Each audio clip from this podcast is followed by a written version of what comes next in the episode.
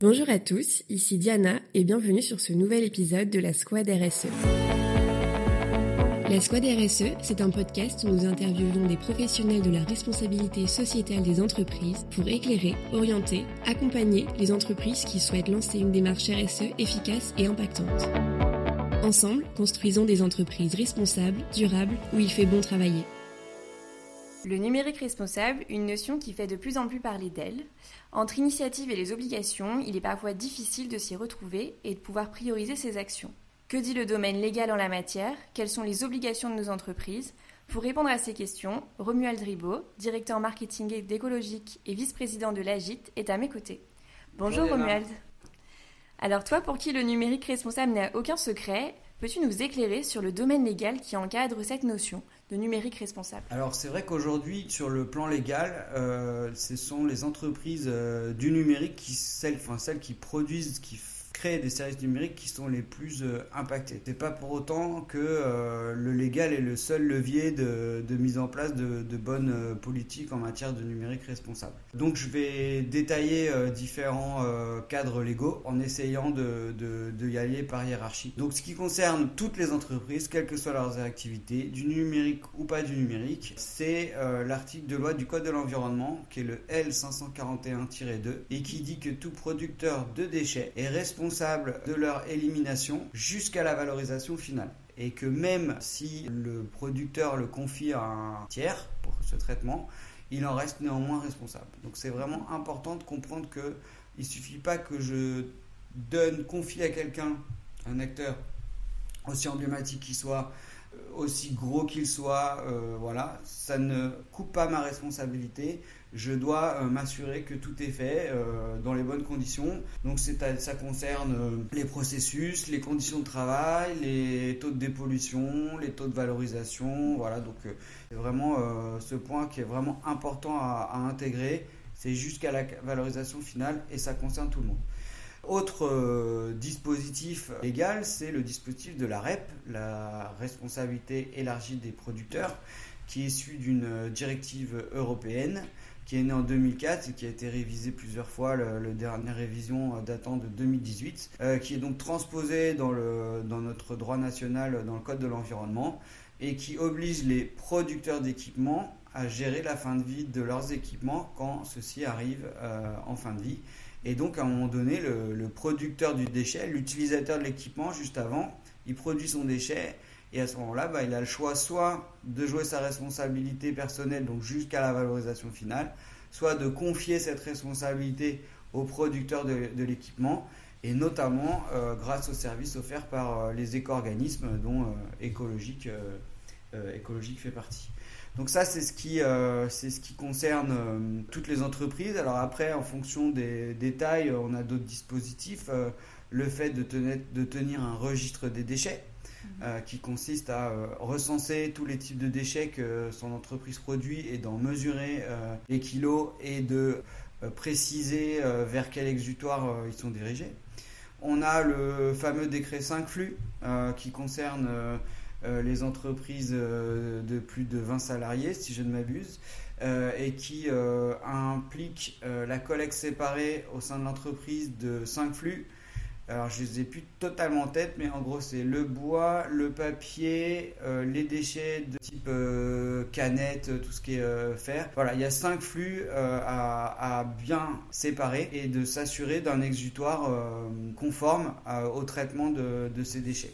L'obligation me, me, revient, ça concerne, c'est pas lié à la taille des entreprises, c'est lié au volume de déchets qui est produit dès qu'on dépasse 1100 euh, litres par semaine, alors 1100 litres c'est la taille des grosses poubelles sur 4 roues, mhm. dès qu'on a ça de plus par semaine, ben on doit euh, proposer, enfin on mettre en place la collecte séparée.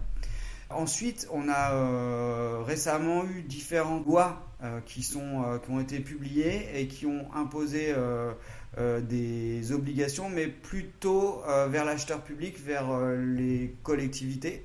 Alors on a la loi RIN, REN, pardon, qui est la loi pour la réduction euh, environnementale des équipements du numérique, donc qui euh, impose aux collectivités locales de plus de 50 000 habitants de mettre en œuvre une stratégie numérique responsable d'ici à 2025. Mhm. Donc euh, ça devient très concret pour eux. On a aussi la loi AGEC, anti-gaspillage et économie circulaire, qui a fait naître l'obligation pour l'acheteur public de assurer à minima 20% de ses achats avec des produits reconditionnés ou des produits issus de matières recyclées. Ce qui fait que ces obligations ont permis de, faire naître un marché, parce que l'acheteur public est quand même un gros acheteur, donc euh, il a une responsabilité sociétale plus que tous les autres. Et finalement, euh, quand une obligation tombe sur l'acheteur public, ça crée un marché, ça crée une filière, et tout ça bénéficie aux autres aussi. Donc, euh, ça, c'est les dernières obligations.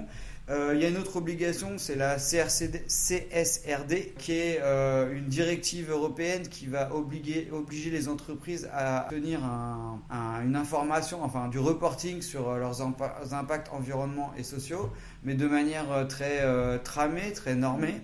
C'est encore en train de se jouer. Ça concerne d'abord les grosses entreprises, mais dès le 1er janvier 2026, c'est toutes les entreprises de plus de 250 personnes. Donc là, on va passer de quelques milliers d'entreprises à tout de suite des centaines de milliers d'entreprises qui vont être concernées. Donc euh, la CSRD, ça, risque aussi au niveau légal de faire bouger les choses. Enfin, pour les acteurs purement du numérique, il y a deux directives emblématiques en ce moment dont on entend parler, c'est la DMA, la DSA, mm. donc la Digital Market Act et la Digital Service Act. L'ADMA donc euh, concerne euh, les gros euh, les GAFAM typiquement qui en fait sont considérés en Europe comme comme tenant des positions anticoncurrentielles. on appelle ça les, les, gatekeepers. Sans eux, on n'a pas accès à Internet. Donc en fait, ils détiennent beaucoup d'informations et on leur demande de les partager pour que on soit sur un terrain de jeu plus équitable. et puis la DSA, bon, en gros, l'objectif c'est de se dire, bah, ce qui est interdit dans la vie, c'est interdit aussi en ligne. Donc euh, c'est la problématique de, conservation des données, euh, de harcèlement, euh, etc. Donc tout ça va, va, régir et tout ça aura des impacts finalement sur toutes les organisations. Mais donc tout ça est concerné plus ou moins par le numérique responsable. Voilà, j'ai essayé d'être exhaustif sur tout ce qu'il y a en ce moment. Mais autant ça n'a pas bougé pendant des années, mm. entre la convention de Bâle, enfin la, la, prise en compte des, des, impacts environnementaux au niveau international, c'est le protocole de Kyoto en 90, la convention de Bâle euh, à peu près en même temps. Et maintenant, il s'est quasiment rien passé. Et puis là, ça arrive à vraiment euh, beaucoup de législation. Donc voilà. Et oui, ça, on voit que tout s'accélère euh, sur ce sujet-là.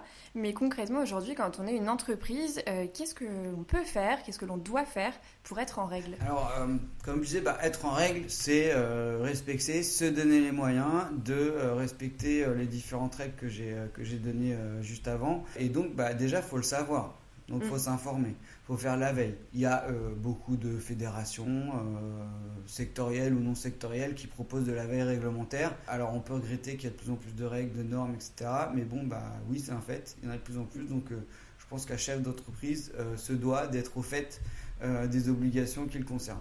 Sinon, ça crée bah, un terrain de jeu inéquitable. Il y a ceux qui respectent, ceux qui ne respectent pas. Et, et là, c'est pas facile de jouer.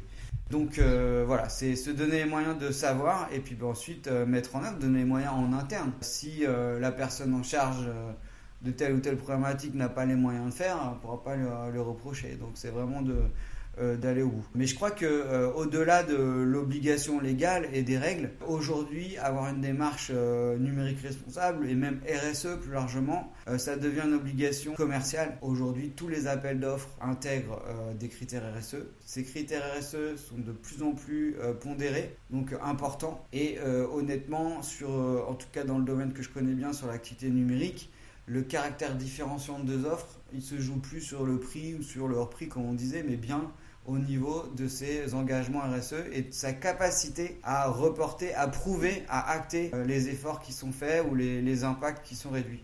Donc je pense que euh, d'un point de vue commercial, et ça normalement ça parle directement chef d'entreprise, on n'a plus le choix et c'est pas du légal, c'est tout simplement euh, du commercial.